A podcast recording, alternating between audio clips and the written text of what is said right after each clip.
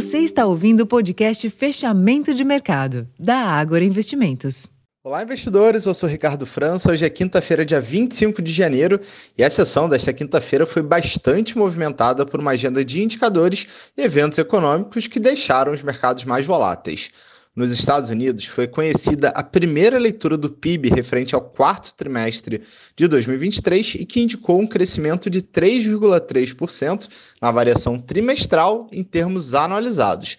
Esse resultado ele ficou muito acima do consenso das estimativas, que previa um crescimento mais modesto, da ordem de 2%. Com o resultado, o PIB norte-americano teve crescimento de 2,5% em 2023.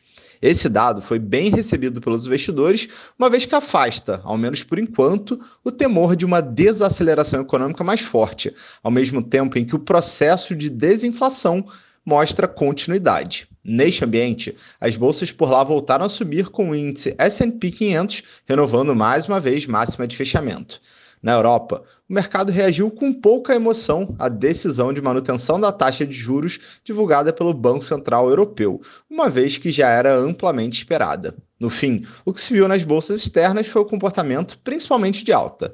Já no Brasil, o Ibovespa lutou para permanecer em território positivo, e mesmo com a alta superior a 3% das ações da Petrobras, o Ibovespa encerrou apenas com um leve ganho de 0,28%, sendo negociado na casa dos 128.169 pontos para um giro financeiro movimentado de 20 bilhões de reais.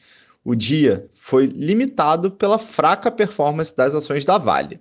Amanhã, a agenda de indicadores volta a ser destaque. Aqui no Brasil, teremos dado do IPCA 15, referente ao mês de janeiro, e nos Estados Unidos sai novo indicador de inflação, portanto, deveremos ter ainda uma sexta-feira com novos direcionadores para os mercados. Esses foram os destaques de hoje. Eu vou ficando por aqui. Uma ótima noite e até amanhã.